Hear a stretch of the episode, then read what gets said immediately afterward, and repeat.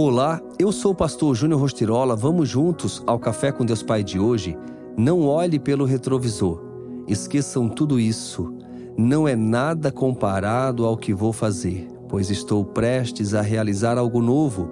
Vejam, já comecei. Não percebem?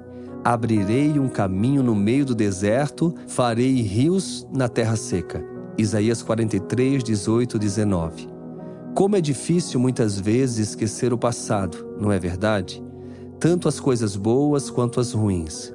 Existem pessoas que vivem do passado. Algumas delas experimentaram momentos incríveis, inesquecíveis.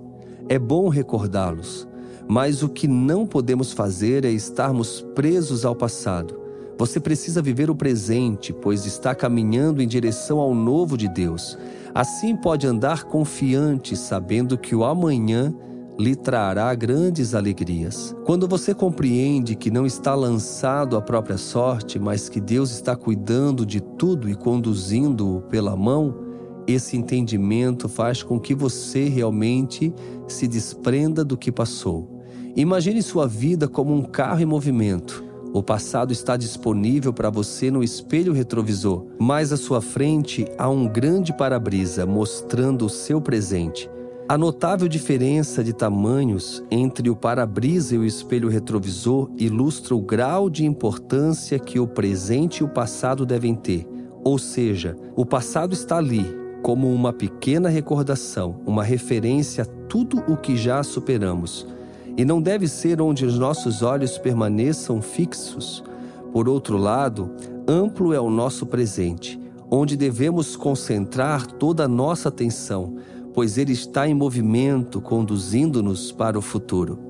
Para onde você está olhando? Ainda que o passado tenha sido bom ou extremamente difícil, saiba que há um amplo horizonte à frente. Deus está conduzindo sua vida e abrindo novas oportunidades. A partir de hoje, eu o convido a mudar sua perspectiva, reconhecendo a importância do passado, mas vivendo intensamente o presente consciente de que o melhor está por vir. E a frase de hoje diz: tenha seu passado como referência, não como residência. Deus é contigo. Deus está à sua frente e com certeza ele te mostrará grandes coisas.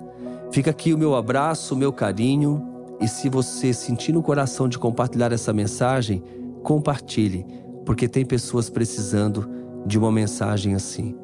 Que Deus te abençoe e te use.